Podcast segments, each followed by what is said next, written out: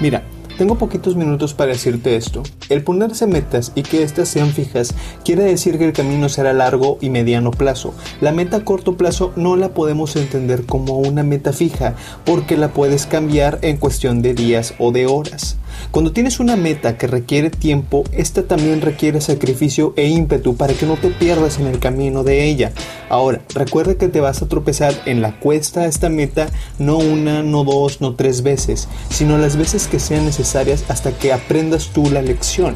Cuando ya hayas llegado a la meta que te fijaste tiempo atrás, ahora pon tus ojos en la siguiente y vuelve a intentarlo. De esa manera vas a tener nuevos retos y problemas que te van a exigir cambiar hábitos y mejorar costumbres. Piensa en esto. Cuando un atleta entrena y falla, vuelve a intentarlo con más preparación física y mental. Son dos factores clave aquí. Y cuando logra ganar la competencia, él ya pone sus ojos en la siguiente. De la misma manera te invito a que te pongas esas metas y cambies estos dos factores clave que te van a ayudar a lograrlo. Si esto te funciona, búscame, mándame un mensaje y cuéntame cómo te sientes.